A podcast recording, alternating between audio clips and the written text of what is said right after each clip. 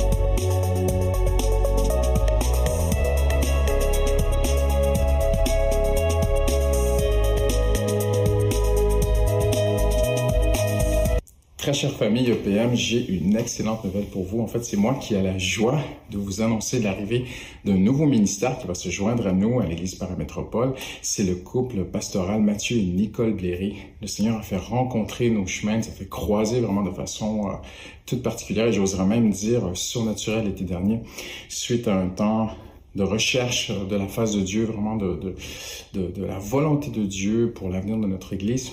Donc, ils viennent en renfort nous prêter main forte. Et Mathieu vient comme pasteur exécutif à mes côtés. Donc, ils ont l'expérience du multicampus, ils ont une expertise, aussi une spécialisation en soins pastoraux, ils ont un beau parcours international, 20 ans d'expérience pastorale. Ils arrivent cet été. Le Seigneur a rendu cela possible parce qu'il a mis dans vos cœurs aussi cette générosité, cette fidélité, cette stabilité, une belle et douce croissance de nos offrandes, malgré tout ce qu'on a vécu avec la COVID, tout ça. Donc c'est donc le fruit de votre fidélité qui va en retour maintenant bénir de plus en plus d'âmes. Donc euh, Matthieu prêchera pour nous euh, le week-end de Pâques, vendredi saint. On fera une très très belle réunion, voilà. Et puis aussi, on va célébrer le dimanche de la résurrection avec eux. Donc je les laisse maintenant se présenter. Bonjour Église Paris Métropole. Bonjour à tous. On est très content avec mon épouse Nicole de vous faire euh, cette petite vidéo de présentation de qui on est. Donc je m'appelle Mathieu Blairy, euh, mon épouse Nicole. On a 25 ans de mariage et euh, on a deux filles qui sont jeunes, jeunes adultes. Et donc on est originaire de, de Suisse, les deux. Pour ma part, je suis double national franco, franco-suisse. On a grandi, on a grandi dans ce beau pays de la Suisse. Et en 99, on est parti euh, au Canada, au Québec, pour aller faire notre école biblique. C'est là qu'on a connu euh, le pasteur euh, Christian et, Justine Robichaud.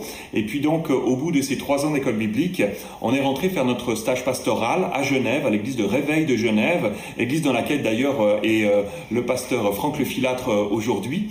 Et donc, on a fait notre stage pastoral là. Et en 2005, j'ai été consacré pasteur dans les églises de Réveil. Et puis, on a repris une église à Yverdon, Yverdon-les-Bains. On a repris une église où j'ai été pasteur principal pendant euh, pendant dix ans de cette église-là. Et puis euh, j'ai aussi euh, eu le, privilège de pouvoir être le vice-président des églises de réveil, de travailler dans la présidence de toutes les églises de réveil de Suisse. Et donc donc c'était une belle belle expérience là. Bonjour à tous, bienvenue à l'église Paris Métropole, votre église. Sommes très heureux de vous voir aujourd'hui, voir vos visages, voir vos sourires. Et on vous invite à vous lever si vous le pouvez. On va louer le Seigneur ensemble, on va danser. N'hésitez pas à danser. Euh, dites à votre personne, danse pour le Seigneur, danse pour lui seul, pas pour être vu, mais euh, danser pour le Seigneur. On y va? Merci Seigneur. On peut taper des mains ensemble?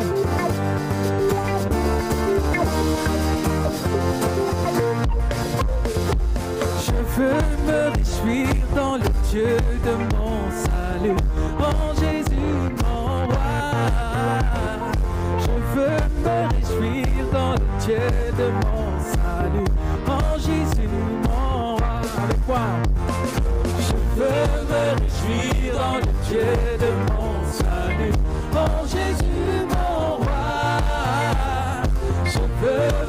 réjouir dans le Dieu de mon salut. En Jésus, mon roi. Il rend mes pieds semblable à ceux des biches. Il me fait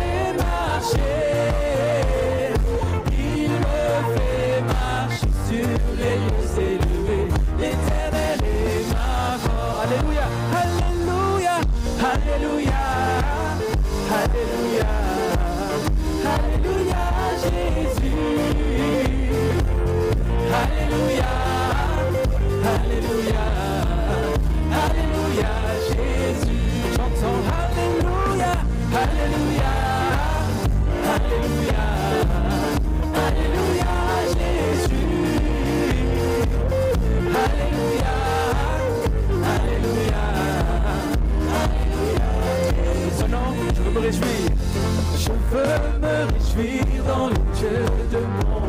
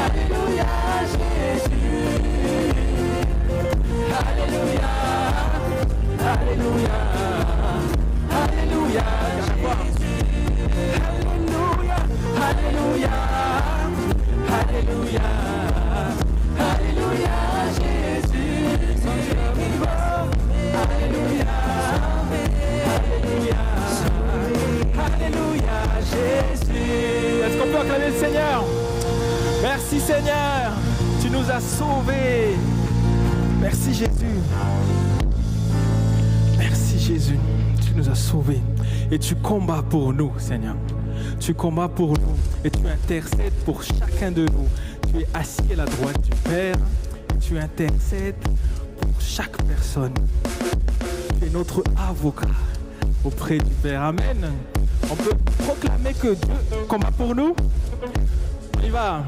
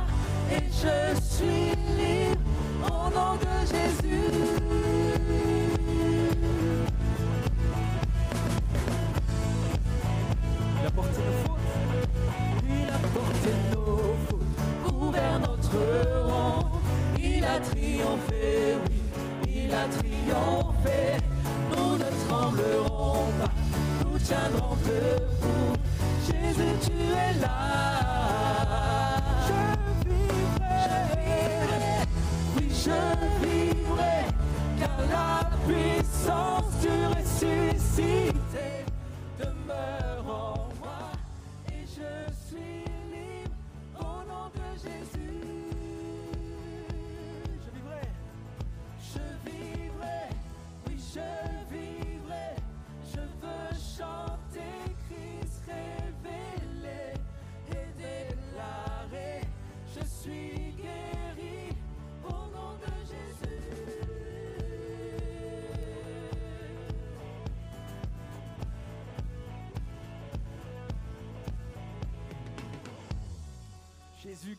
aujourd'hui. Est-ce que vous le croyez?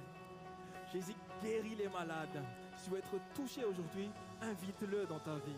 Dis, viens Jésus, viens dans ma vie encore ce jour. Viens me guérir, viens me délivrer. Merci Jésus. Dites-le, dites les paroles avec tout votre cœur, comme si euh, c'était le dernier jour. Mais, mais dites- dites-le, dites-le avec tout votre cœur, comme si Jésus était là, mais Jésus est vraiment là. Amen. Déclarons ensemble, oui, de combat pour nous. Oui, de combat pour nous. Il repousse les ténèbres, il illumine le royaume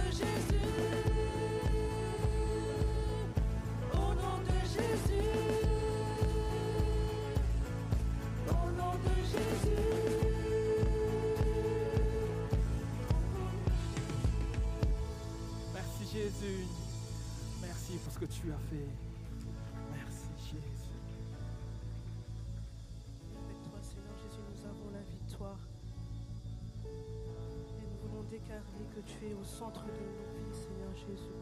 Quelles que soient les circonstances, quelles que soient les difficultés, tu es où tu es, tu restes au centre de notre vie, Seigneur Jésus.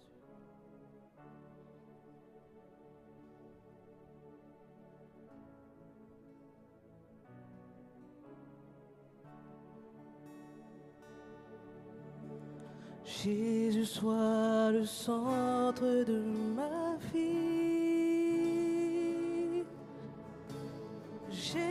sois le centre de ma vie. Du début jusqu'à la fin, toujours tu es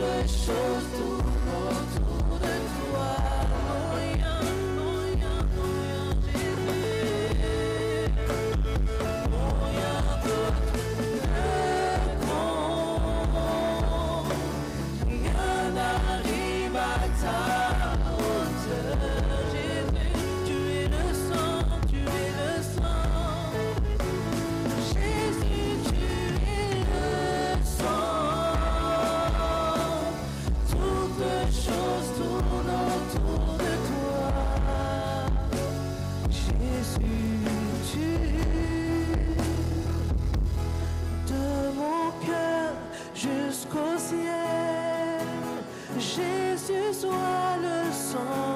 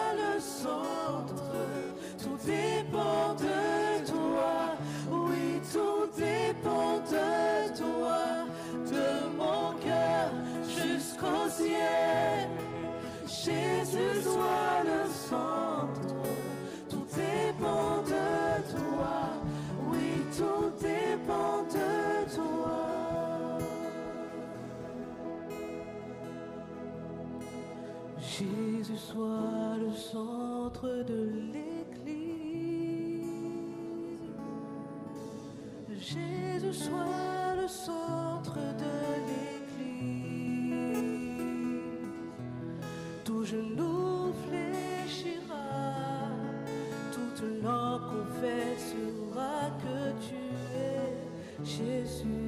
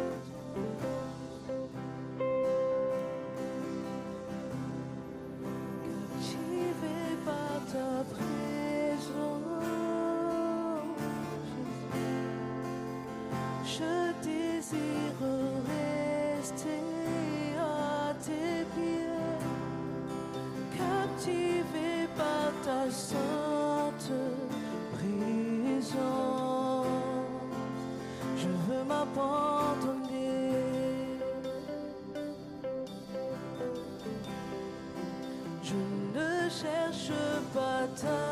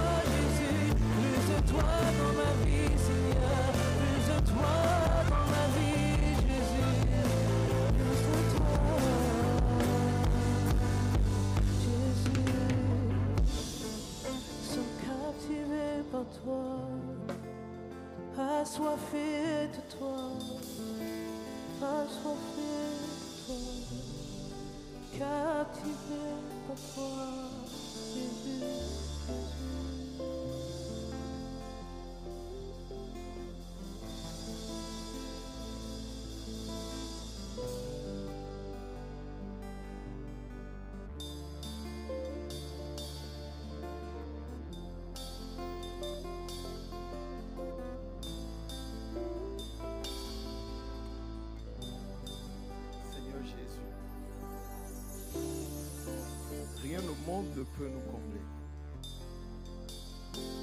Rien à part toi ne peut combler notre soif.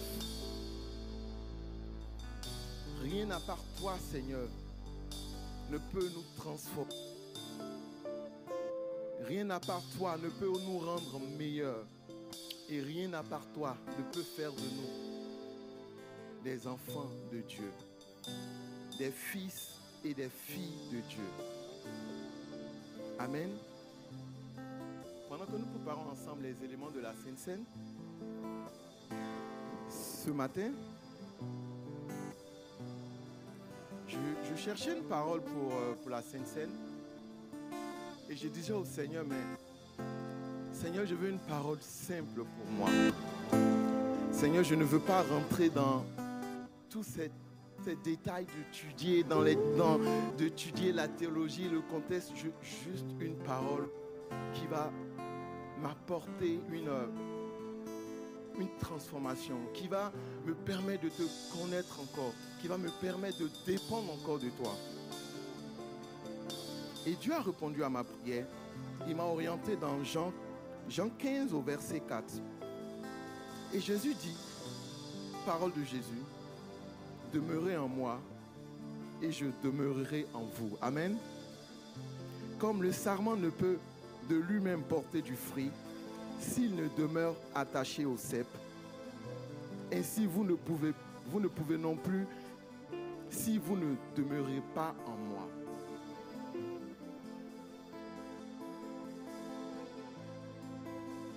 tellement encourageante. Jésus nous enseigne à demeurer au Père de lui, à marcher avec lui, à demeurer dans sa présence, à demeurer, à dépendre de lui entièrement. Et il dit en retour, lui demeurera en nous. Amen. C'est une bénédiction. Seigneur, pour te connaître, je n'ai pas besoin d'être théologien, vous êtes d'accord avec moi J'ai juste besoin de comprendre ta parole et de la saisir dans mon cœur. Souvent, les choses sont tellement simples qu'on les complique. Jésus nous enseigne à rester auprès de lui, à rester à ses pieds et à vivre loin du péché. Accompagne-nous à demeurer auprès de toi. Seigneur, si nous sommes faibles dans notre démarche, tu es là pour nous. Tu tiens nos mains et tu nous permets de marcher avec toi. Seigneur, moi le premier, aide-moi à demeurer auprès de toi. Aide-moi à dépendre pleinement de toi et à ôter dans ma vie tout ce qui ne te glorifie pas, tout ce qui m'empêche de dépendre de toi, tout ce qui m'empêche de te glorifier dans tous les aspects de ma vie. Tu es spécial pour moi, Jésus. Et je t'aime de tout mon cœur. Et je veux encore grandir dans, son, dans, dans cet amour pour toi, Seigneur. Seigneur, tu es tellement bon. Et nous voulons ensemble te bénir. Élève la voix ce matin. Te célébrer pour tout.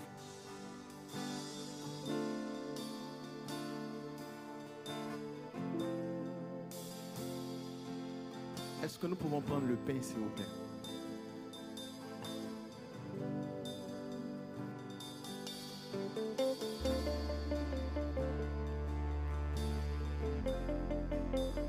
Est-ce que nous pouvons prendre le vin ensemble?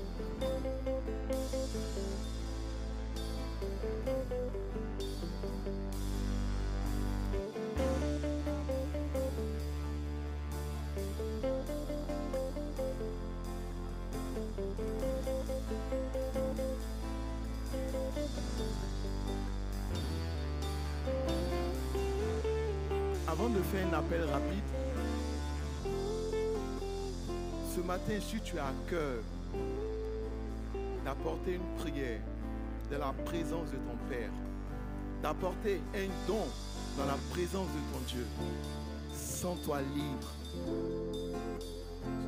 Sens-toi libre de la porter encore.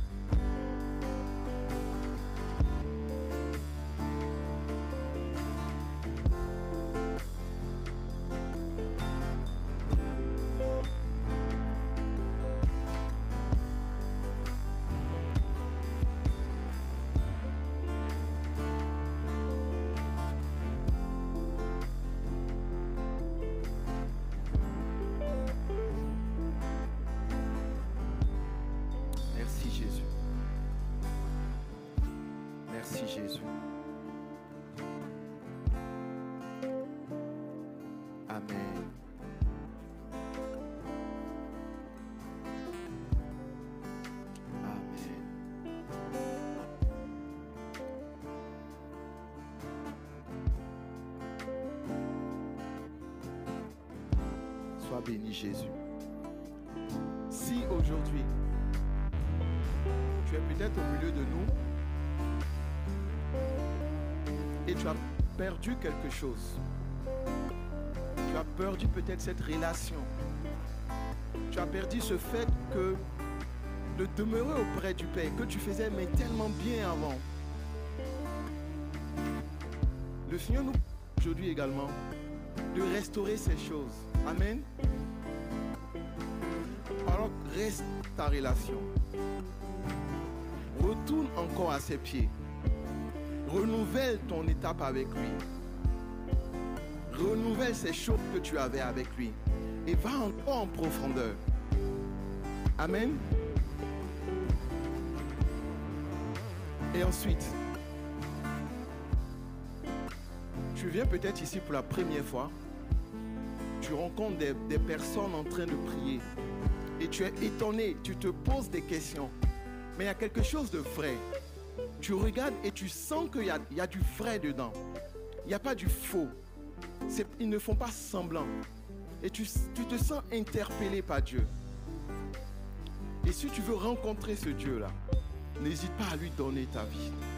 N'hésite pas à repartir à ses pieds.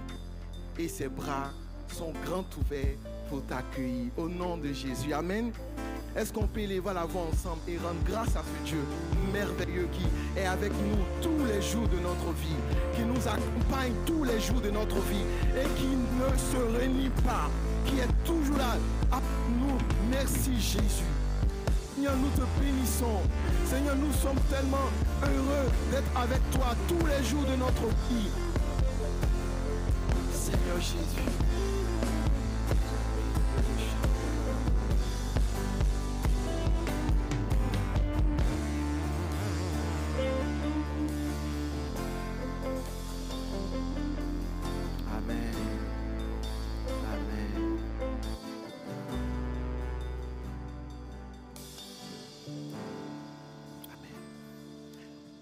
Qu'on peut les bénir également Ils nous ont tellement fait du bien.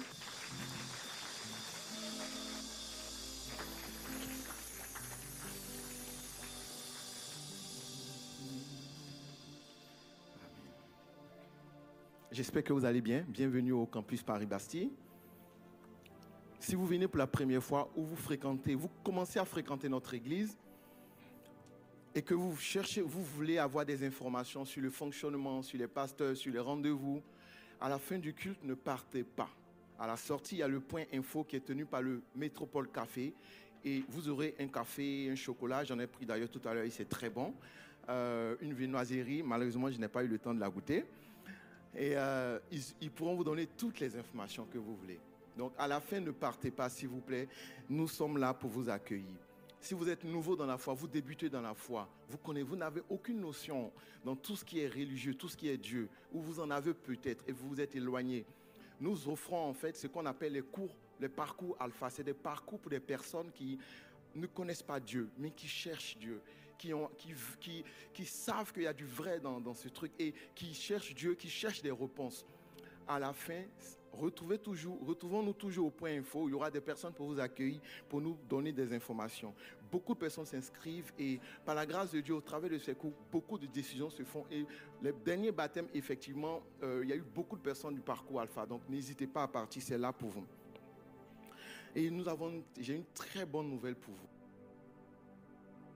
On va le passer en vidéo tout à l'heure et après on verra. Mais ce fut un peu l'un des sujets de prière de, l'équipe pastorale et également avec l'intercession. Et euh, on passe la vidéo rapidement et vous verrez de quoi il s'agit.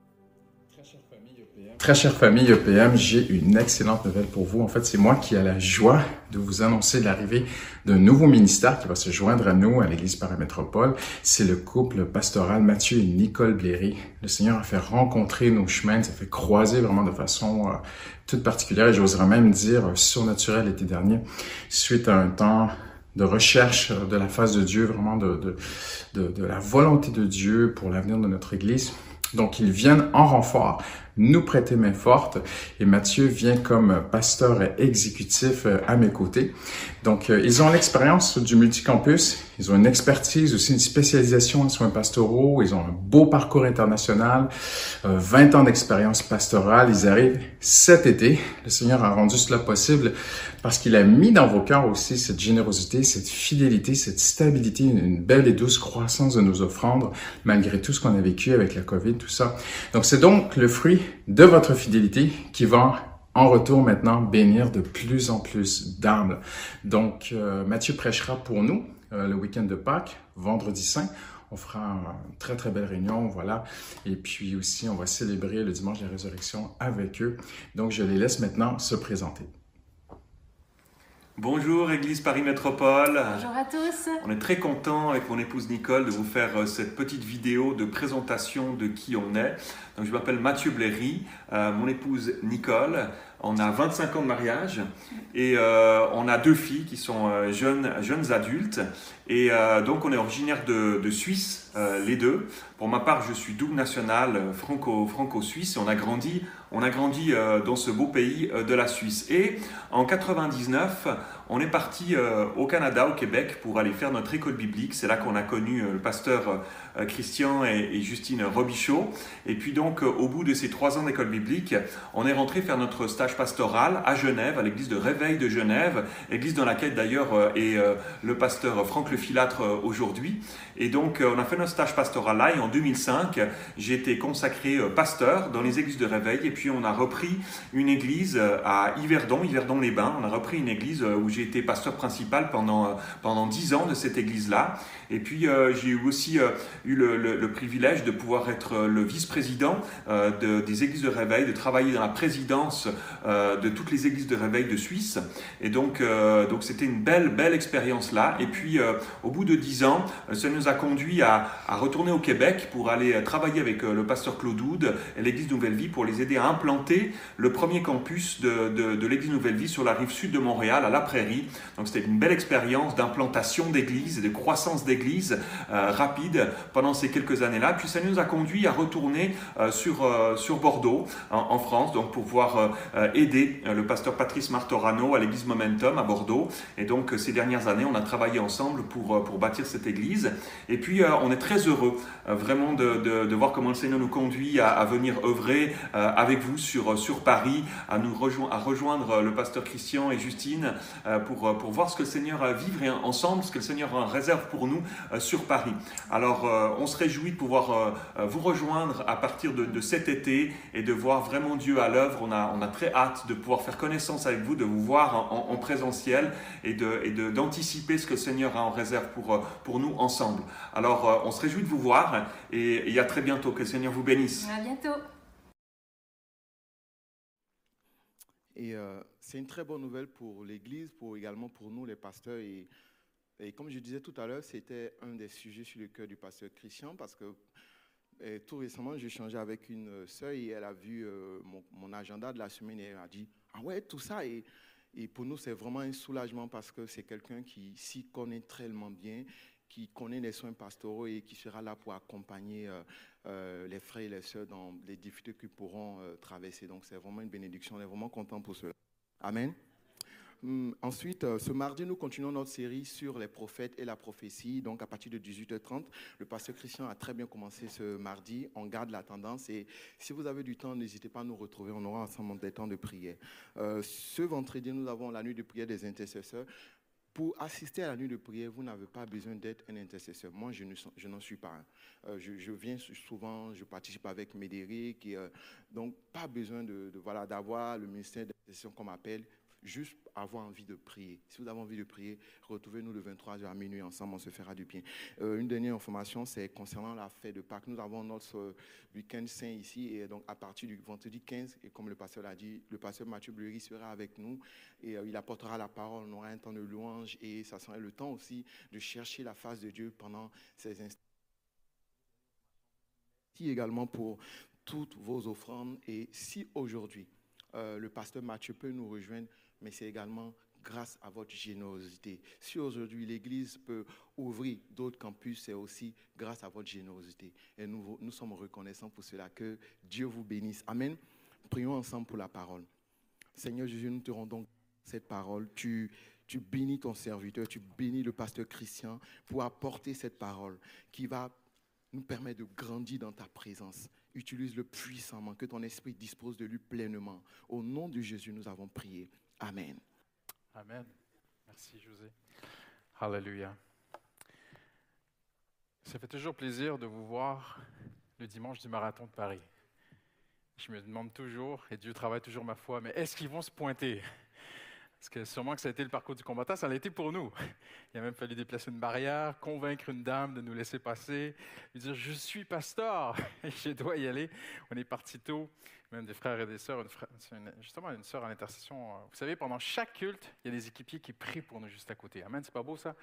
Et il y a une sœur qui est arrivée en retard, elle a dit c'était une galère, pas possible. Donc, euh, le marathon de Paris, c'est aussi le marathon des chrétiens, hein, pour venir à l'église.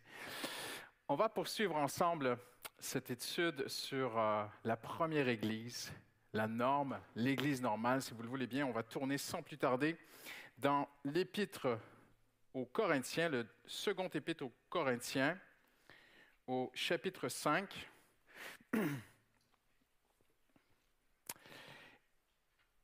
C'est vraiment fondamental et extrêmement important d'avoir une bonne norme.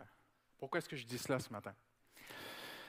Parce que chaque personne ici aujourd'hui, vous avez débuté votre vie avec une croyance. Ça peut être l'athéisme. L'athéisme, c'est une croyance en passant. Ça peut être la philosophie française. Ça peut être quoi que ce soit. Ça peut être une autre religion, l'hindouisme, le catholicisme. Et en fait, pour la majorité des gens, on ne s'en rend pas compte, mais notre premier contexte d'origine, par la force des choses, est notre norme. Vous êtes d'accord avec moi? Parce qu'on n'a pas connu autre chose. Donc on, est grand, on a grandi, on a évolué dans quelque chose, et pour nous, c'est la norme. Mais aujourd'hui, le monde est perdu. Je pèse mes mots, je mesure et j'assume mes propos. Notre monde aujourd'hui est perdu parce qu'il y a un éventail si large d'églises, de croyances, de doctrines au nom du christianisme. Certains vont dire, oui, mais OK, mais c'est les évangéliques. Mais même dans le monde évangélique, le simple terme évangélique peut être une grande bénédiction et un grand danger, si vous êtes d'accord avec moi? Amen. Et nous, régulièrement, les pasteurs, on reçoit des gens ici, issus parfois qui ont été abusés psychologiquement, des gens qui ont peur, des gens qui ont été blessés. Et, et on ne s'en rend pas compte, mais notre première norme, c'est celle, ta première perception, qui tu et même c'est instinctif, c'est, c'est irréfléchi en fait, mais ta norme à toi, en général, c'est ton premier contexte dans lequel tu as évolué. Moi, mes parents ont donné leur vie à Christ. J'avais trois ans, j'étais un tout petit gamin. Et j'ai grandi dans une église, une bonne église. hein. Mais pour moi, c'était ça l'église. Voyez-vous? Mais je ne suis plus là aujourd'hui. Et quand je suis arrivé ici à l'église Paramétropole, j'ai trouvé une église qui correspondait, qui battait au même rythme que notre cœur. Et ma femme et moi, on s'est dit, mais c'est extraordinaire, c'est une église qui est fondée sur la parole, une église qui est fondée sur la présence de Dieu. Le problème, c'est que même dans les sectes, ils vont vous dire qu'ils sont fondés sur la parole et la présence de Dieu on va dire non, mais nous sommes une église christocentrique, on va y revenir dans un instant. Mais même des, manipulateurs aujourd'hui invitent des gens dans leurs églises en disant nous sommes christocentriques. Et même, on va voir dans un instant, les choses, et même les mêmes versets sont utilisés et les gens deviennent complètement, parfois ils ne savent plus où se tourner. Mais Dieu a tout prévu. Dieu savait que ça serait ainsi en 2022. Alors Dieu nous a donné pas une norme, la seule vraie norme à laquelle nous devons toujours nous reporter. C'est pas telle église à la mode, c'est pas telle église bien bien ancrée. Non non non non non. La seule vraie norme à laquelle, si vous voulez bien, on va regarder, c'est la première église. Amen. Je me suis dit, quand je vais dire ça, ils vont exploser des Alléluia. Je suis un peu surpris ce matin, c'est peut-être le marathon qui vous a troublé. Donc, je vais le redire. Je sais que vous allez dire spontanément Amen sans que je le demande. Mais la seule vraie norme à laquelle nous pouvons nous reporter, c'est la première Église. Amen. Merci, José, ça m'encourage. Alléluia. On a vu ensemble que pour nous, ici à l'Église Paramétropole, Acte 2, 42 est très important. Il persévérait dans la prière, dans la communion fraternelle, dans la fraction du pain et ce matin, je vais poursuivre une phrase. Il persévérait dans l'enseignement des apôtres. On a vu ensemble que le mot il persévérait, ce n'est pas qu'il continuait ou qu'il ne lâchait pas, ce n'est pas cela. Le terme signifie ils étaient de tout cœur, ils étaient investis, ils étaient entiers dans l'enseignement des apôtres. Donc je vais vous amener il y a 2000 ans, si vous le voulez bien, parce que j'ai étudié. Et on va essayer de, voir, et le Saint-Esprit ce matin peut te donner une image de la première Église. Donc, qu'est-ce qu'on doit voir? Qui étaient ces premiers chrétiens? Il faut retourner il y a 2000 ans pour découvrir cette première communauté, les premiers vrais chrétiens, hallelujah, pour se centrer et se reporter et avoir un point de repère pour nous qu'on puisse avancer bien avec le Seigneur. Quelqu'un dit Amen ce matin il faut voir déjà dans les premières semaines du christianisme au moins 5 6 000 chrétiens dans une ville qui s'appelle Jérusalem, qui a à l'époque à peu près 600 000 personnes. C'est quand même un ratio assez important. En quelques jours, en quelques semaines, vous connaissez l'histoire, première prédication de l'apôtre Pierre le jour de la Pentecôte, 3 000 conversions, un peu plus tard, 2000 de plus. On est à 5000. Il faut ajouter à cela que la Bible dit, chaque jour, le Saint-Esprit ajoutait à l'Église ceux qui avaient cru. Donc, nous sommes à des milliers de chrétiens dans une ville. Si vous êtes déjà allé à Jérusalem, vous savez de quoi je parle. C'est pas si grand que cela, Jérusalem. C'est une ville de 600 000 habitants. Les gens étaient vraiment euh, très, vivaient très, très, très près les uns des autres. Donc, les gens, les chrétiens vivaient leur foi devant les autres. On n'est pas en Norvège. On est à Jérusalem, il fait chaud, on ouvre les volets, on parle de Jésus dans les maisons, on parle de Jésus dans les quartiers, on parle de Jésus dans les ruelles et les rues de Jérusalem. Tout le monde, toute la ville, et même Luc dit que le peuple regardait les premiers chrétiens et avait un grand respect envers les premiers chrétiens. la première Église est une communauté très importante. Nous savons aussi que Paul dira que 20 ans plus tard, il existe encore près de 500 témoins de la résurrection de Jésus-Christ, 500, près de 500 témoins, je le répète, près de 500 témoins de la résurrection physique de Jésus-Christ qui témoignent qui proclame, qui, on sait qu'il y a eu cette persécution à Jérusalem, donc beaucoup de chrétiens ont dû quitter de force Jérusalem, mais il est écrit qu'en chemin de ville en village, ils annonçaient Jésus-Christ. Donc il faut que tu vois ce matin plusieurs milliers de gens qui parle de Jésus, qui prie Jésus, il y a un engouement national. C'est pas pour rien qu'il y a une grande persécution qui a été lancée, parce que les autorités de l'époque étaient religieuses, ce n'était pas comme en France, et les autorités euh, euh, étaient, se sentaient réellement, sincèrement, sérieusement, dangereusement menacés. Ils avaient peur que le christianisme renverse la religion juive. Alors ils ont mis Pierre en prison, ils ont tué un autre apôtre, ils ont commencé à persécuter. Une grande persécution a été lancée et les chrétiens ont dû même partir un peu partout en Judée, en Samarie et, et- s'étendre. Mais il faut voir ce matin ces milliers et milliers et milliers de personnes qui ne parlent que d'une seule personne. Jésus-Christ. Il ne parle pas d'un grand pasteur ou d'un grand apôtre ou de ceci ou de cela. Il parle de, il parle de Jésus-Christ. Ils sont là par milliers. Des centaines l'ont vu. Eusèbe de Césarée, 200 ans plus tard, va aller consulter une bibliothèque en Égypte dans laquelle il y a d'innombrables témoignages écrits pas seulement sur des papyrus, parce que le papyrus se, désagrège, mais sur du cuir, sur des parchemins. On écrivait des témoignages. J'ai vu Jésus, j'ai été avec lui. Il faut aussi comprendre un contexte qui n'est pas toujours écrit, mais en étudiant, et on arrive à, à comprendre ce qui se passe en Israël.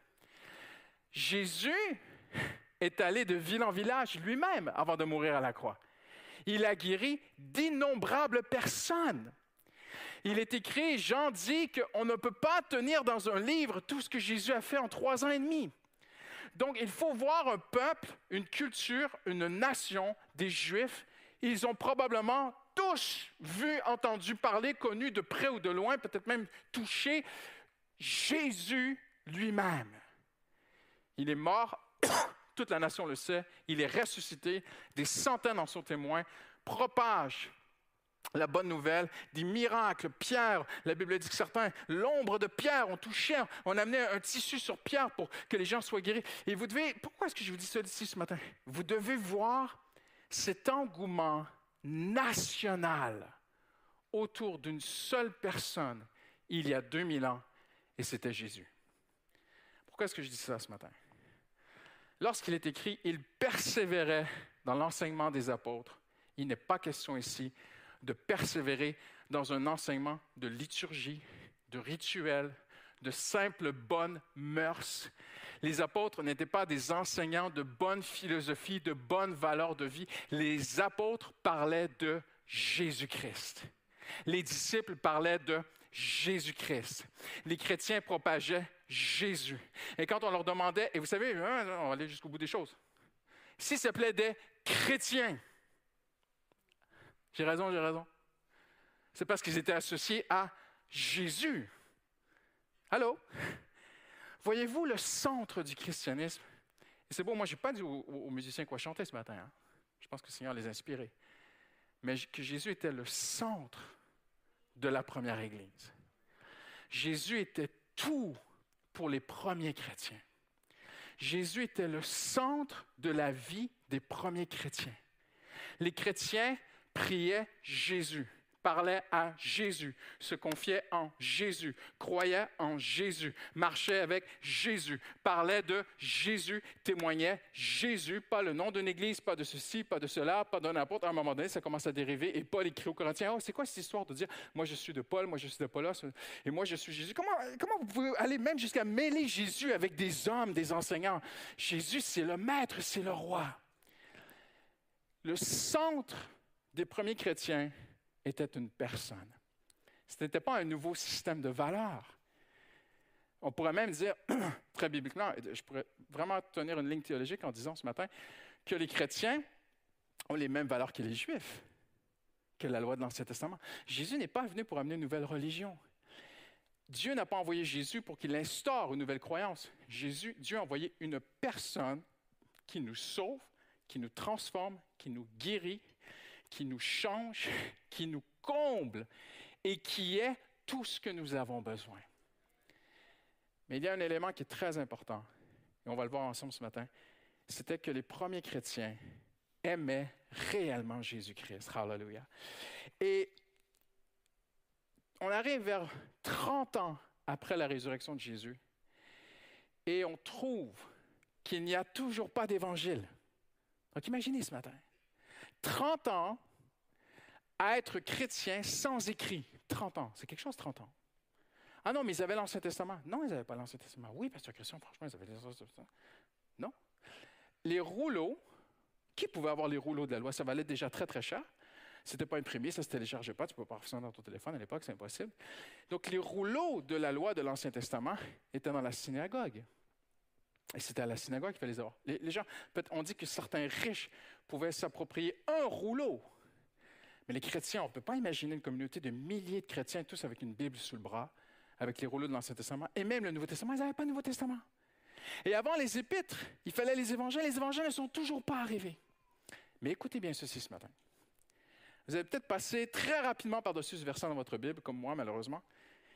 Et on revient au début de l'épi- de l'évangile de Luc, où Luc dit, Luc écrit à un excellent, il dit excellent Théophile, dont nous savons c'est un homme éminent, c'est un homme très haut placé dans l'Empire romain, qui est forcément chrétien lui aussi. Et Luc adresse son premier rouleau, le premier évangile de Luc, la première copie, est adressé à cet excellent Théophile. Regardez ce qu'il lui dit. Plusieurs ayant entrepris de composer un récit des événements. Plusieurs. Et nous savons, les historiens, les biblistes, les théologiens, les commentateurs, sont tous d'accord que pendant 30 ans circulaient des lettres de ce que Jésus avait fait, de ce que Jésus avait dit, des enseignements de Jésus, des témoignages de Jésus. Et nous en avons encore des copies aujourd'hui.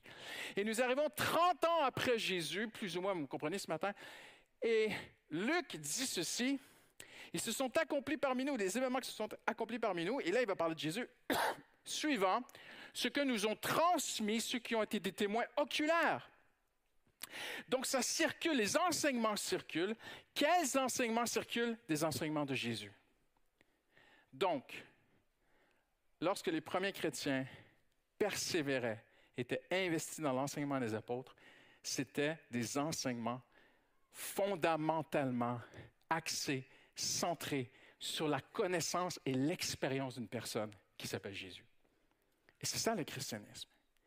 Et là, euh, en fait, Luc va dire, moi aussi, je veux communiquer. Moi aussi, je veux écrire ceci. Maintenant, ce que nous voyons aussi, c'est que pour les premiers chrétiens, le centre du christianisme, le centre de l'enseignement, là je vous ai dit, ils enseignaient Jésus. Mais qu'est-ce qu'ils enseignaient sur Jésus? C'est là qu'on va aller ce matin.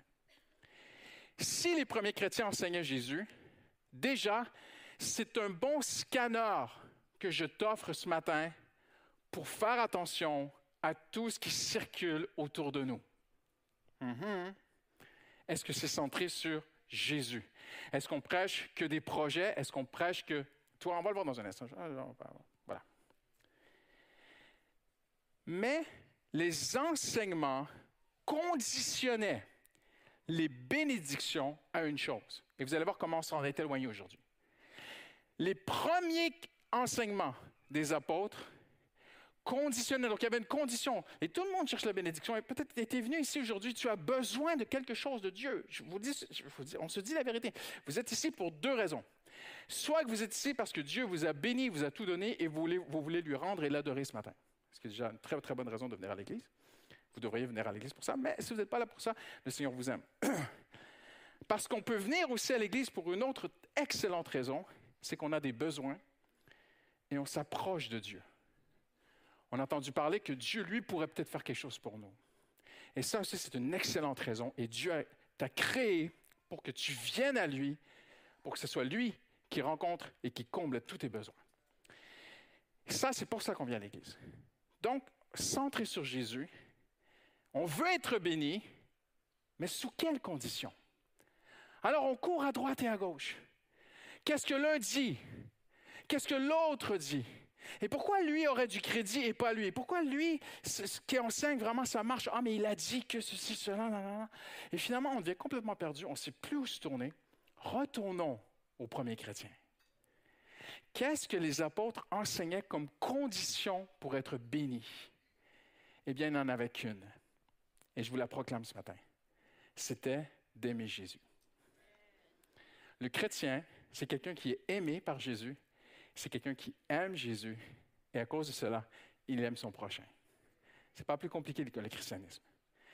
Mais d'abord et avant tout, le chrétien, c'est quelqu'un qui aime le Seigneur Jésus. Écoutez bien ceci. Éphésiens 6, 24. Que la grâce soit avec vous. Ah, mais pasteur, ça c'est une formule liturgique de salutation. C'est la conclusion de sa lettre. Ah, Paul n'était pas dans la religiosité. Hein. Quand Paul dit que la grâce soit avec vous, le mot grâce veut dire le secours céleste. Paul dit qu'une aide céleste, surnaturelle, une puissance de Dieu soit avec toi, en toi, sur toi, dans ton couple, ta famille, tes enfants, au boulot, partout avec toi. Dieu veut t'aider avec une puissance surnaturelle, un secours céleste. C'est ça la grâce de Dieu. Alors on va lire bien, bien, bien, bien sérieusement ce qu'il dit.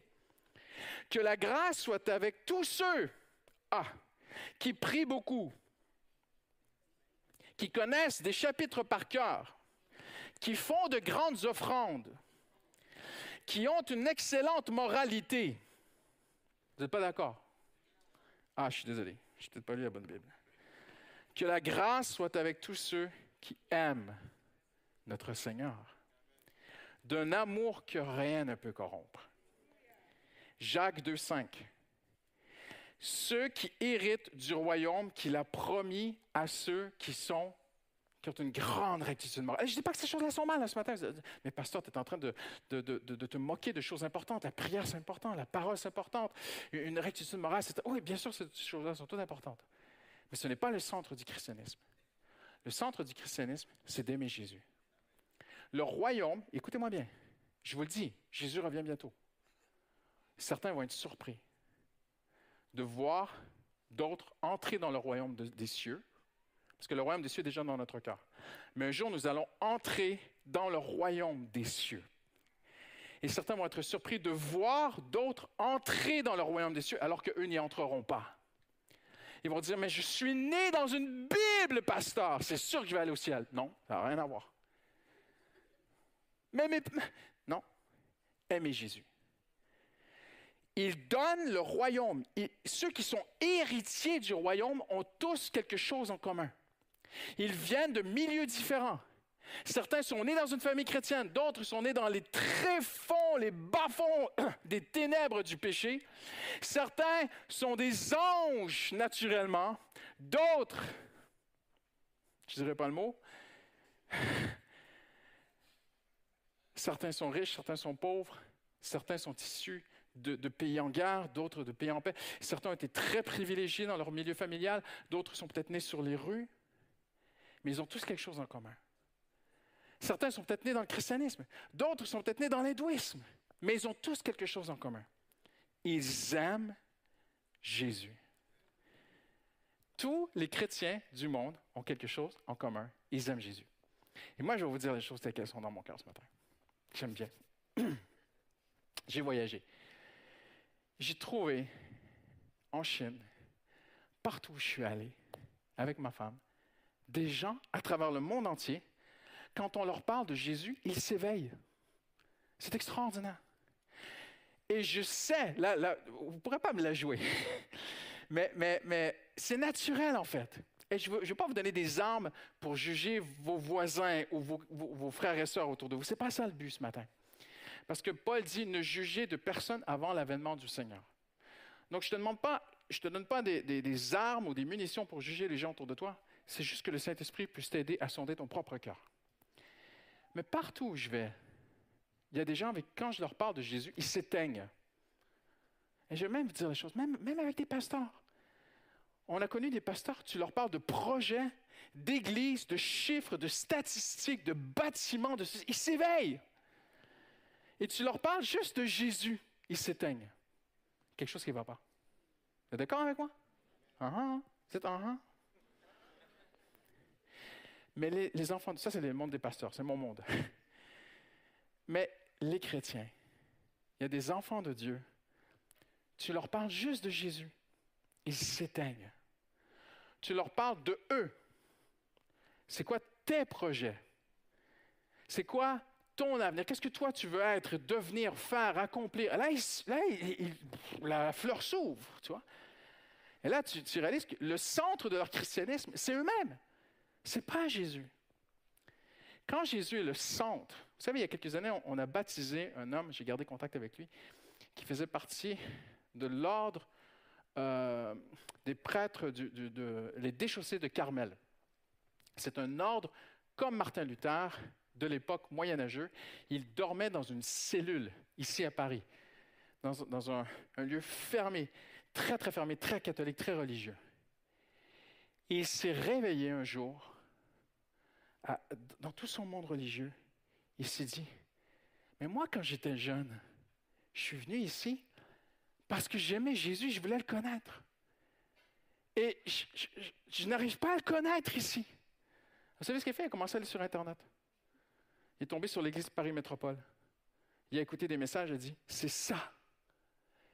Il est venu, on l'a rencontré, je pense que c'est un des premiers qu'il a rencontré. Il a donné son cœur à Jésus. Il a quitté tout. Il est reparti à zéro. Les chrétiens de l'Église se sont mobilisés lui-même. Il fallait même lui acheter des chaussures, des vêtements. Il partait à zéro. hein. Aujourd'hui, il aime Jésus. Il y a quelque chose chez les chrétiens, c'est qu'ils aiment Jésus. Et ça, c'est une très, très bonne question à te poser ce matin. Est-ce que si je m'assois avec toi et que je bois un café, tiens, plus simplement, une sœur vient te voir, elle te texte, allez, je passe, on va en terrasse, on se boit un café, j'ai un truc à te raconter. Ah, le buzz. Donc, tu vas t'asseoir en terrasse avec elle, tu es trop, mais qu'est-ce qu'elle va me raconter? Elle a rencontré un gars et tout, non? Puis elle te dit, ah, c'est qui, c'est qui? Non, écoute, je voulais juste te partager un truc incroyable. Le Seigneur m'a touché avec ce verset hier. Vous riez parce que vous savez que j'ai raison. Mais voyez-vous, il y a des gens, tu leur parles du Seigneur Jésus, ils s'éveillent. Ah, qu'est-ce que Dieu t'a dit? Qu'est-ce que Dieu a mis dans ton cœur? Moi, ma plus grande assurance, quand on accompagne les gens, même dans les soins pastoraux, c'est d'écouter leur relation avec Jésus. Parce que je sais que c'est ça qui va les sauver. Ta relation peut te sauver d'un deuil, des moments extrêmement difficiles. C'est ta relation avec Jésus. Et le centre du christianisme, le dénominateur commun de tous les chrétiens, c'est qu'ils aiment Jésus. Je suis tombé en, connaissance d'un livre cette semaine qui est un, best-seller mondial. Je ne vais pas le lire, mais j'aimerais rencontrer l'auteur. Si vous connaissez l'auteur, vous me donnez son, numéro de téléphone, je vais l'appeler. Il a passé 11 ans de sa vie à étudier tous les grands hommes et les grandes femmes de notre ère qui ont réussi dans leur vie. Tous ce qu'on appelle en Amérique les success stories. Et pendant 11 ans, il les a étudiés. Il a trouvé que toutes ces personnes venaient de milieux très différents et d'arrière-plans complètement qui n'avaient rien à voir les uns avec les autres, mais ils avaient tous une chose en commun, et c'est la seule raison pour laquelle ils ont réussi dans la vie. Ce n'est pas Jésus. Mais ils avaient tous une chose en commun. C'est qu'ils ont appris à faire des choses qu'ils n'avaient pas envie de faire. Et que les autres ne font pas, mais eux les font. Donc, ils se sont disciplinés. Donc, tout le livre est là-dessus. Et j'aimerais l'appeler, cet auteur. J'aimerais lui dire, moi, je connais une autre sorte de succès. Et je connais une autre sorte de personne. Ce sont des gens qui réussissent. Peut-être pas avec le cash, comme vous, les Occidentaux matérialistes, euh, croyez. Quand je dis vous, je ne suis pas là-dedans. hein. Moi, je suis chrétien. Ce sont les enfants de Dieu. Ils ont tous quelque chose en commun. Ils aiment leur sauveur. Et quand on leur parle de leur sauveur, quelque chose vibre dans leur cœur. Il y a une chaleur, il y a quelque chose. C'est indescriptible. Et ça, tu sais, c'est même ta première protection contre les faux enseignements, contre les faux prophètes, les fausses doctrines. Ta première protection, c'est ton amour pour Jésus. Parce qu'à un moment donné, le, faux enseignant, il y a un truc là. Il y a un truc, ça, ça, ça, ça, ça résonne pas bien, tu vois. L'œil n'a pas vu, l'oreille n'a pas entendu, l'esprit humain n'a pas imaginé ce que Dieu provisionne. Je le traduis directement du grec. La une provision céleste à l'avance. Parce qu'on dit ce que Dieu a préparé. Mais ce que Dieu a préparé comme provision pour ceux qui l'aiment. Nous savons en outre que tout concourt au bien de ceux qui... Alléluia. Ceux qui aiment Dieu. Ça, c'était ce qui c'était enseigné il y a 2000 ans. Il faut l'enseigner encore aujourd'hui. Le centre des premiers chrétiens, c'était Jésus Et le centre des enseignements, c'était d'aimer Jésus. Et on enseignait que la bénédiction de Dieu venait sur quelqu'un parce qu'il aime Jésus. Qu'il traverserait des épreuves, mais le Seigneur le ferait marcher dans le feu parce qu'il aime Jésus. Et qu'il serait vainqueur. Et que tout concourt. Vous savez, le mot concourir au bien ici en grec signifie littéralement tout s'imbrique ensemble pour le bien de ceux qui sont très religieux. Non, ceux qui aiment Jésus. Hallelujah. Alors, en terminant aujourd'hui, parce que j'ai souvent dit ici l'horloge va beaucoup trop vite, la grande question, c'est qu'est-ce que d'aimer Jésus? C'est ça la grande question. Parce que jusqu'à date, le message fait plaisir à tout le monde et ne bouscule personne. Mais l'Évangile devrait bousculer. Parce que Paul dit que le message de la croix est même une offense. Alors, quelque chose qui, devrait nous offenser ce matin. Vous devriez être offensé. Si l'Évangile vous travaille, vous devriez être offensé quelque part. Moi, j'ai été offensé dans ma vie, j'ai été bousculé dans ma vie. Je suis retourné dans mes retranchements, j'ai revu mes bases à cause du message de l'apôtre Paul. Grandi dans une famille chrétienne, hein? j'ai dû revoir des choses parce que la croix m'offensait. Parce que j'ai découvert que le centre de la croix, ce n'était pas moi, c'était lui. Ce n'est pas que Jésus est mort pour moi, pour que je vive pleinement, pour jouir de la bonne vie que j'ai sur terre. Jésus n'est pas mort pour que tu puisses jouir d'une bonne vie. C'est ridicule, ce n'est pas l'évangile, ça. On va le lire, l'évangile, ensemble. 2 Corinthiens 5. Vous êtes prêts? Attachez-vous bien.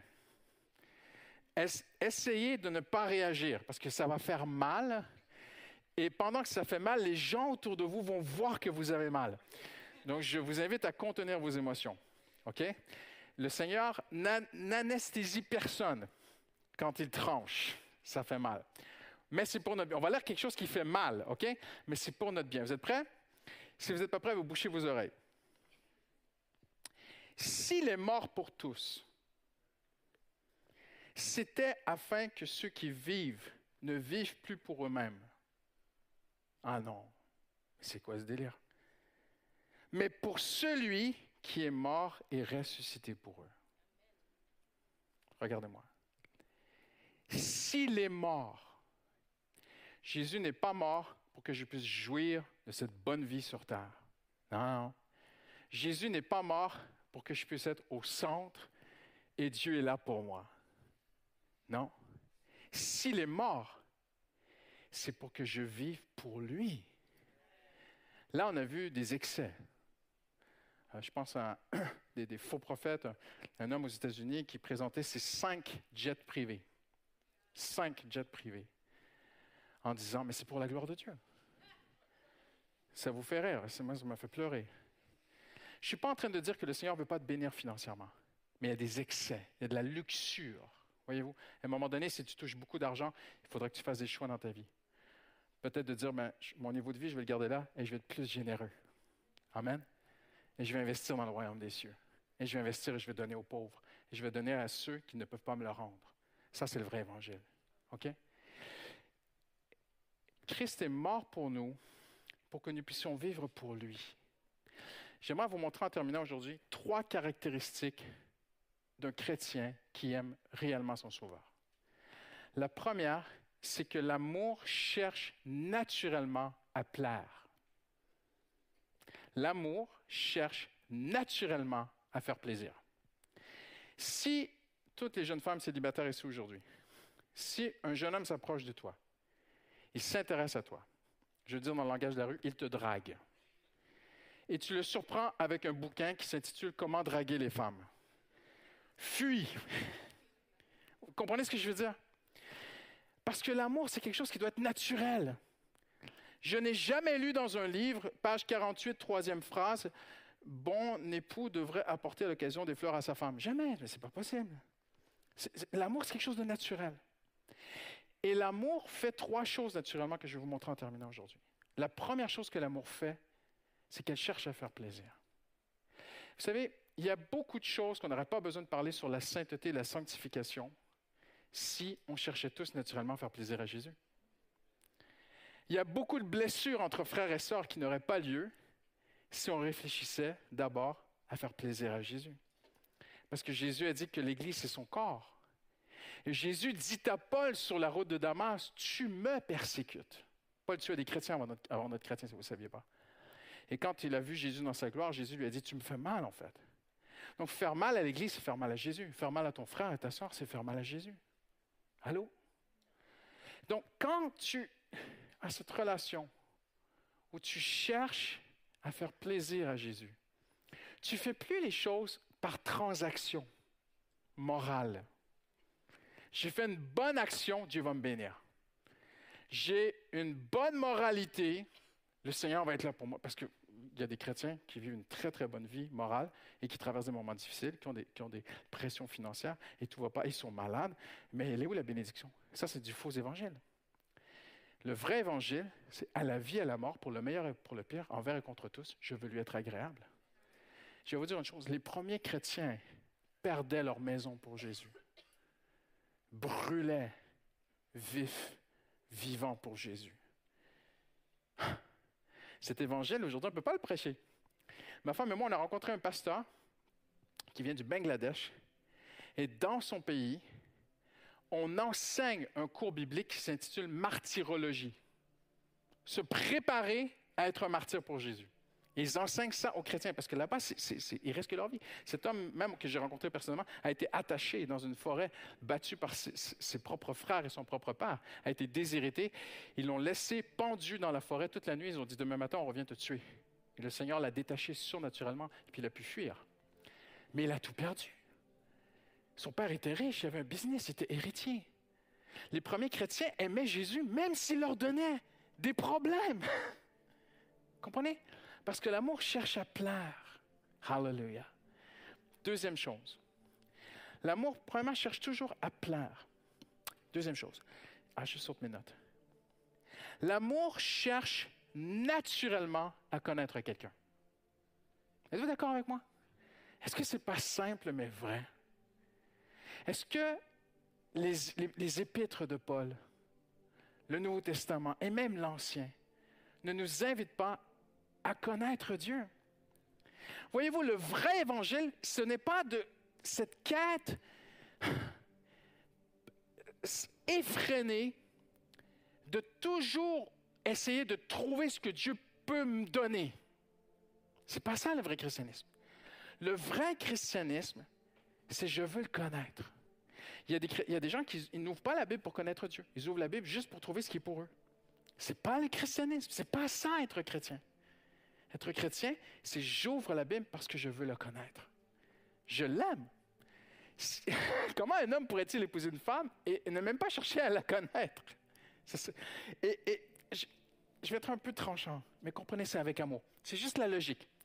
Avec beaucoup d'amour, je le dis aujourd'hui, mais avec une grande logique. Qui Dieu laisserait-il entrer dans son ciel, passer l'éternité avec son Fils, si cette personne ne l'aime pas, le Fils? Voyez-vous la logique? Hey, mais moi, je, je, tout, ce que Dieu a pour moi, et Dieu te regarde, c'est mon Fils. Ah. Et puis le pasteur a prêché sur Jésus. Et puis ta soeur a envoyé un beau verset sur qui est Jésus. Et Dieu te regarde. Y a quelque chose qui ne va pas. Je n'inviterai jamais quelqu'un chez moi qui n'aime pas ma femme. Tu rentres pas chez moi, toi. Et Dieu fait la même chose dans son ciel. Je vous dis une chose. Si vous aimez Jésus, vous allez au ciel. Même si vous ne vous sentez pas parfait, même si vous avez parfois des moments de faiblesse, vous êtes couvert par le sang de Jésus. Mais les chrétiens ont tous une chose en commun, ils aiment leur sauveur. Hallelujah. Ils peuvent traverser des solitudes, des épreuves, passer dans des tunnels sombres, la vallée de l'ombre de la mort, descendre dans la fosse au lion ou la prison de Joseph. Ils aiment leur sauveur. Ils vont aller au ciel. Dieu va les accueillir dans sa présence. Hey, t'aimes mon fils? Entre dans la joie de ton maître. Hallelujah. Le chrétien cherche à plaire. Le chrétien cherche à connaître. Écoutez bien, un des textes que j'ai lu pendant 25 ans. Tu, tu, tu, peux arrêter un petit peu parce que ça va être encore long. Hein? Pendant 25 ans, j'ai relu ce texte dans ma vie parce que c'est un des textes que j'aime le plus. Et je l'ai réécrit ce matin. Vous dire, oh, il a retraduit la Bible, il n'a pas le droit, c'est un sacerdoce et tout, machin. J'ai juste, juste réécrit selon ce que je comprends de, de Paul. Paul dit, j'ai fait le compte. J'ai fait le compte. Tout s'effondre devant l'inestimable et suprême valeur de connaître encore plus Christ Jésus, mon Sauveur. Pour cette cause, j'ai souffert la perte de tout ce que j'avais. De toute façon, j'évalue que tout ce que j'ai, c'est perdu. Et, regardez, ce que c'est pas moi qui ai dit ce mot, c'est Paul. Il dit de toute façon, j'évalue que tout ce que j'ai perdu, ce sont des poubelles. Parce que je veux rester fixé sur connaître Jésus. Que je puisse le connaître, lui. Plus qu'un système, un réseau de gens que si je connais, ils vont m'aider, ils vont m'ouvrir des portes. Non, non, non. Non, non. Lui, je veux le connaître, lui. Tu n'as pas besoin de réseau. Tu as besoin de lui. Tu n'as pas besoin de plein de bonnes relations. Il y a des gens qui sont très, très, très relationnels. Ils ont un carnet, ils ont toujours. Attends, mais, ah, ils s'approchent de. Ah, lui, il est bien branché, lui, il est bien placé. Je vais l'inviter, on va aller boire un café, on va faire connaissance, et puis, et puis lui, il va m'ouvrir des portes. Quand tu Jésus, tu as toutes les portes. tu peux être méconnu dans ton coin, personne ne te connaît, mais Jésus te connaît. Et quand la porte va s'ouvrir, il va venir te chercher. Je veux le connaître lui. Je m'élance pour m'approprier Jésus, car il s'est approprié ma vie. Et vous savez ce que je vais vous dire en terminant aujourd'hui? C'est que Paul n'était pas le seul à écrire des lettres. De son vivant, plusieurs écrivaient des lettres, plusieurs écrivaient des épîtres, plusieurs se disaient apôtres, plusieurs... Mais lui, sa lettre, elle a traversé 2000 ans. Et les autres, ils n'existent plus. Tu connais même pas leur nom aujourd'hui. Lui, quand il a écrit cette lettre, Dieu dans les cieux a regardé et a dit, ah là là, quelle lettre, je la mets dans ma Bible. Et Dieu a regardé toutes les autres lettres et dit, non, non, de l'autre côté. Peut-être des bonnes lettres. Hein? Il aurait peut-être regardé mes lettres et a dit Christian, bien essayé, mais non. Paul, oui. Parce que pour Paul, Christ était tout. N'a-t-il pas dit Christ est ma vie et la mort est un gain? Les chrétiens sont des gens qui aiment Jésus. Ils veulent lui plaire, ils veulent le connaître. Et en terminant, et là, les musiciens s'approchent, oh, elle est partie, la pauvre. Ils veulent se rapprocher de lui. Quand on aime quelqu'un, on va être plus près. Quand on aime quelqu'un, on ne se sent, on se sent pas encore assez près. Et comment est-ce qu'on peut être près de Jésus? Paul le dit simplement. Avant, vous étiez loin, mais aujourd'hui, par son sang, vous êtes prêts. Donc, en Jésus, on est prêt. Mais certains vont dire Ah, ben c'est bon, je suis prêt, les mains dans les poches, allez, je sors sur ma vie. De toute façon, je suis près de Jésus, je n'ai pas besoin de m'approcher plus de lui. Non, parce que Jacques complète et dit Approchez-vous de lui, il s'approchera de vous. Regardez-moi en terminant. Par le sang de Jésus, tu es près de Jésus légalement. Mais spirituellement, tu peux t'éloigner de lui. Et spirituellement, tu peux t'approcher de lui. Et Paul dit, il m'a saisi, je veux le saisir. Paul était tellement près de Jésus, mais il savait que tout vient par proximité. En terminant, le religieux dit, tout vient par les pratiques des bons principes. Le chrétien dit, non, tout vient par proximité. Pratique de bons principes, proximité avec Jésus. Est-ce que je suis en train de dire que de pratiquer des bons principes est mal? Non. Parce que si tu t'approches de Jésus, naturellement, tu vas pratiquer de bons principes. Parce que tu veux lui être agréable. Et tu as soif de lui. Et tu veux le connaître plus. Et tu veux être plus près de lui. Et tu veux lui être agréable. Je conclue avec ceci. Si c'est ton cœur, il y a une promesse extraordinaire de Dieu. Combien de fois, ça fait 16 ans que je suis en France, et le Seigneur m'a donné une parole quand je suis arrivé en France. Au début, pendant 7 ans, je tournais tous les week-ends et on n'avait pas de salaire, c'était un genre de vie par la foi que Dieu nous avait demandé. Et le Seigneur m'avait fait une promesse. Il m'avait dit Occupe-toi de mon épouse, je m'occuperai de ton épouse. Ah, je n'ai pas quitté ma femme, comprenez-moi bien. C'est juste que je partais le week-end. Et ma femme, c'était difficile. Pendant sept ans, c'était un sacrifice. Et le Seigneur me disait, ne t'inquiète pas pour tes besoins.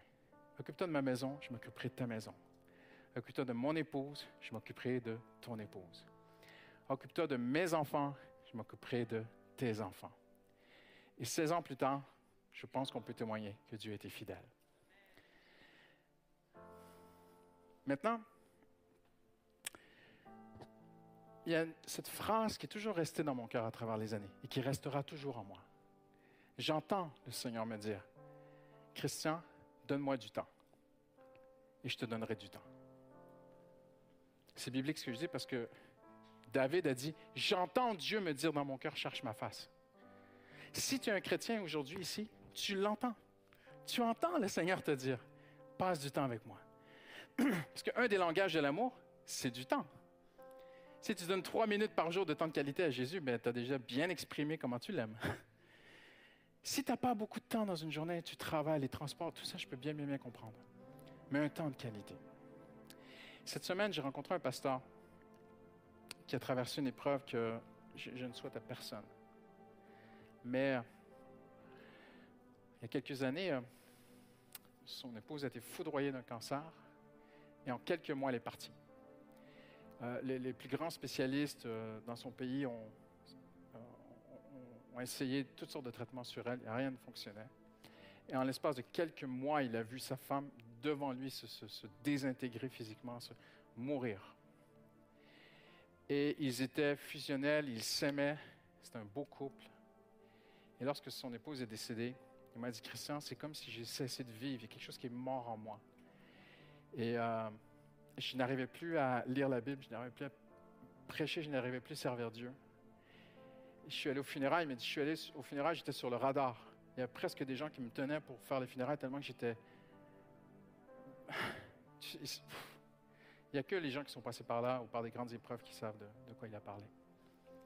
Il m'a dit, je me suis retrouvé après, quand tout s'est terminé, tout ça, les jours passaient, les semaines passaient, et je, n'arrivais pas à me relever.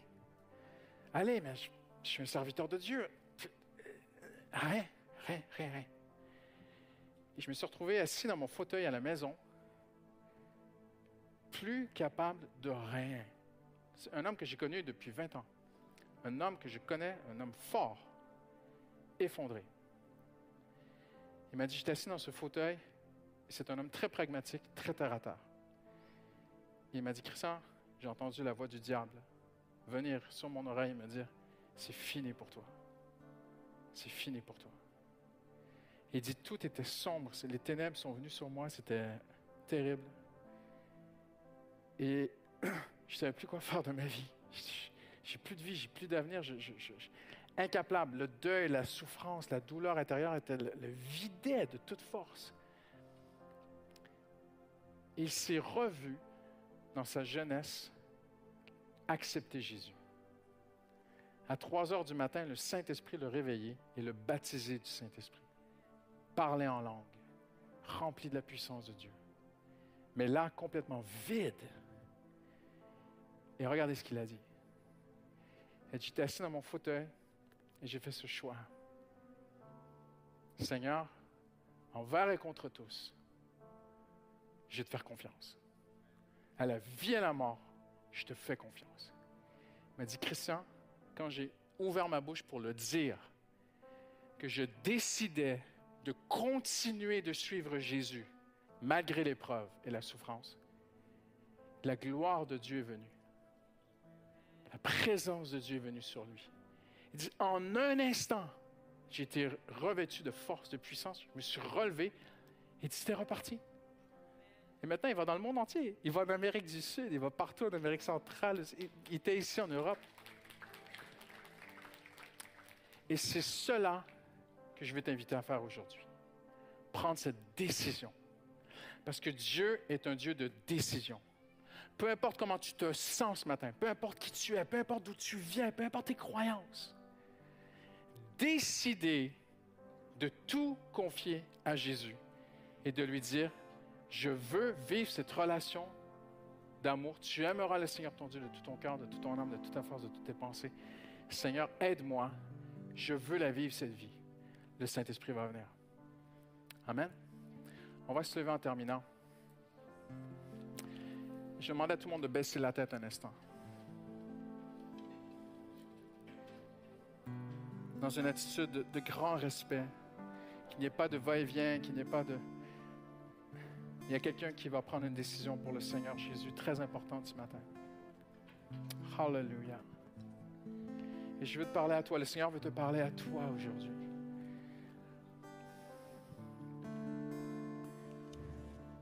Le Seigneur veut te dire de ne pas broyer l'amertume, de ne pas te nourrir de colère, de désir de vengeance.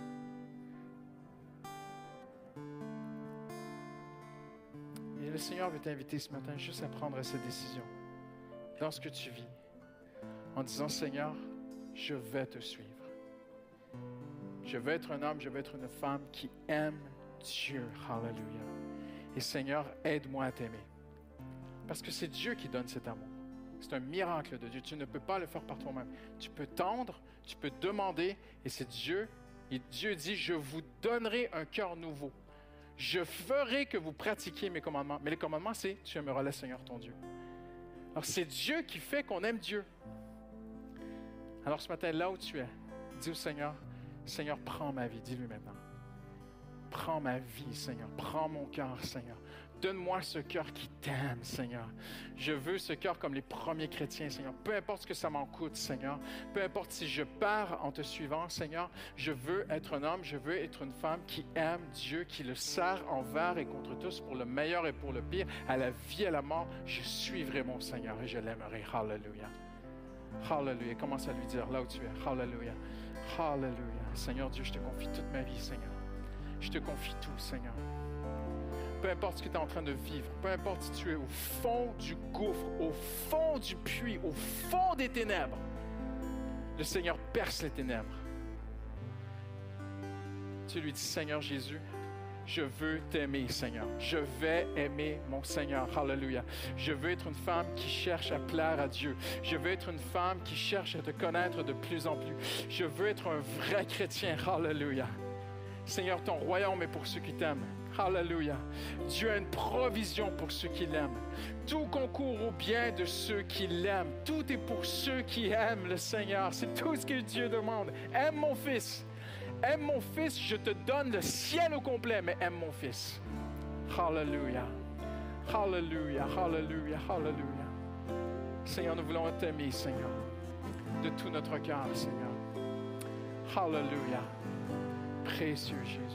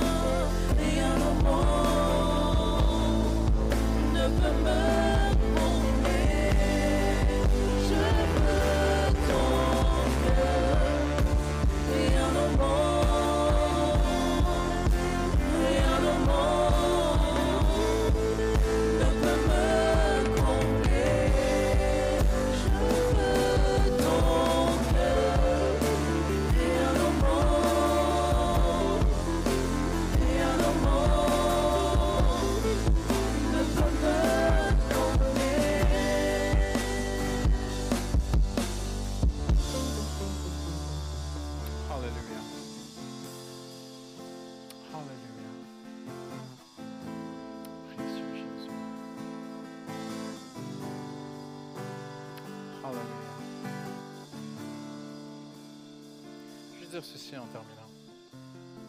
Pensez que c'est un esprit met sur mon cœur maintenant. Vous savez ce qui aigrit beaucoup de chrétiens.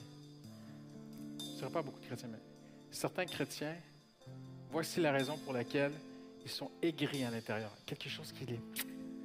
C'est qu'ils ont des attentes envers l'Église qui ont été déçus.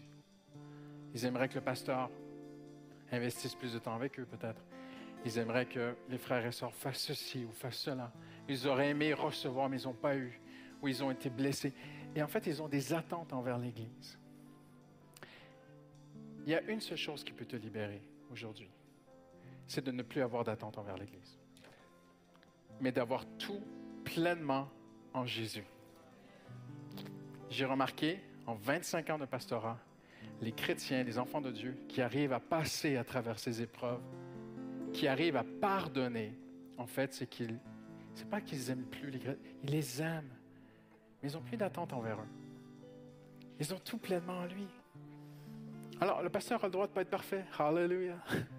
Et puis les frères et sœurs, ils ont le droit de ne pas être parfaits. Parce qu'on est tous imparfaits, mais lui est parfait. Et nous avons tout pleinement en lui. Alors Seigneur, nous terminons avec ce verset, Seigneur. Si tu es mort pour nous, c'est afin que nous puissions vivre pour toi. Alors Seigneur, nous proclamons aujourd'hui, nous ne vivons plus pour nous-mêmes. Pro- Proclame-le avec moi, dis-le, je ne vis plus pour moi-même. Dis-le vraiment, dis-le avec force, dis-le avec conviction, dis-le comme une proclamation spirituelle puissante ce matin. Dis-le parce que c'est important pour Dieu ce qu'on confesse. Confesse ce matin, je ne vis plus pour moi-même. Je vis pour celui qui est mort pour moi. Hallelujah. Je vis pour celui qui est mort pour moi. Au nom de Jésus, nous avons prié. Amen. Amen. Hallelujah. Que Dieu vous bénisse. Merci. Gloire à Dieu. Merci pour ta parole, Seigneur. Alléluia. On vous souhaite un bon dimanche. Rentrez bien. Profitez de cette belle journée. Que le Seigneur soit avec vous, vous accompagne. Merci.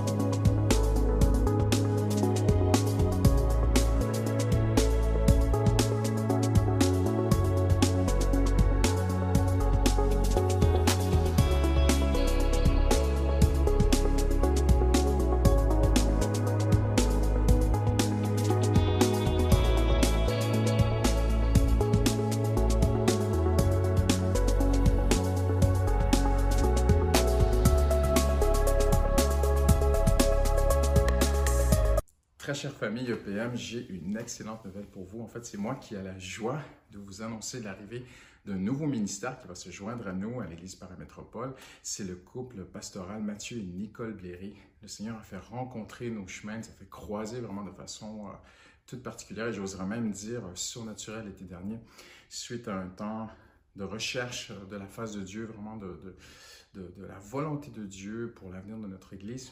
Donc, ils viennent en renfort nous prêter main forte. Et Mathieu vient comme pasteur exécutif à mes côtés.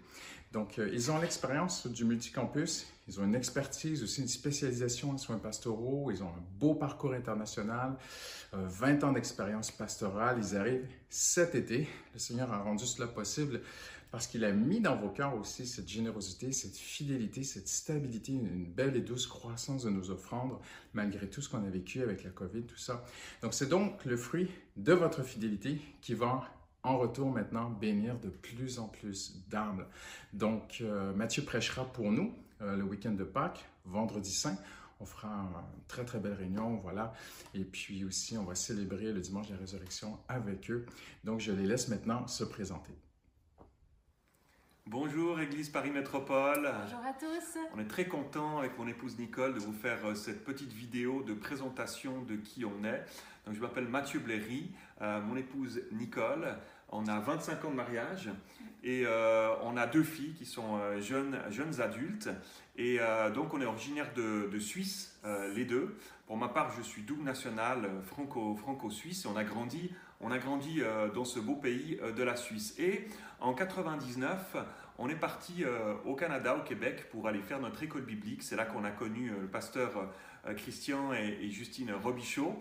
Et puis donc, au bout de ces trois ans d'école biblique, on est rentré faire notre stage pastoral à Genève, à l'église de Réveil de Genève, église dans laquelle d'ailleurs est le pasteur Franck Le Filâtre aujourd'hui. Et donc, on a fait notre stage pastoral là. Et en 2005, j'ai été consacré pasteur dans les églises de Réveil. Et puis, on a repris une église à Yverdon, Yverdon-les-Bains. On a repris une église où j'ai été pasteur principal pendant, pendant 10 ans de cette église-là. Et puis euh, j'ai aussi euh, eu le, privilège de pouvoir être euh, le vice-président des églises de réveil, de travailler dans la présidence de toutes les églises de réveil de Suisse. Et donc donc c'était une belle belle expérience là. Et puis au bout de dix ans, ça nous a conduit à, retourner au Québec pour aller travailler avec le pasteur Claude Oud et l'église Nouvelle Vie pour les aider à implanter le premier campus de, de, l'église Nouvelle Vie sur la rive sud de Montréal, à la Prairie. Donc c'était une belle expérience d'implantation d'église et de croissance d'église euh, rapide pendant ces quelques années-là. Puis ça nous a conduit à retourner euh, sur, euh, sur Bordeaux, en, France, donc pour pouvoir aider le pasteur Patrice Martorano à l'église Momentum à Bordeaux. Et donc ces dernières années, on a travaillé ensemble pour, pour bâtir cette église. Et puis on est très heureux vraiment de, de, voir comment le Seigneur nous conduit à, venir œuvrer avec vous sur, sur Paris, à nous rejoindre, à rejoindre le pasteur Christian et Justine pour, pour voir ce que le Seigneur a vivre ensemble, ce que le Seigneur réserve pour nous euh, sur Paris. Alors, euh, on se réjouit de pouvoir euh, vous rejoindre à partir de, cet été et de voir vraiment Dieu à l'œuvre. On a, on a très hâte de pouvoir faire connaissance avec vous, de vous voir en, présentiel et d'anticiper de, et ce que le Seigneur a en réserve pour, pour nous ensemble. Alors, on se réjouit de vous voir et, et à très bientôt. Que le Seigneur vous bénisse. À bientôt.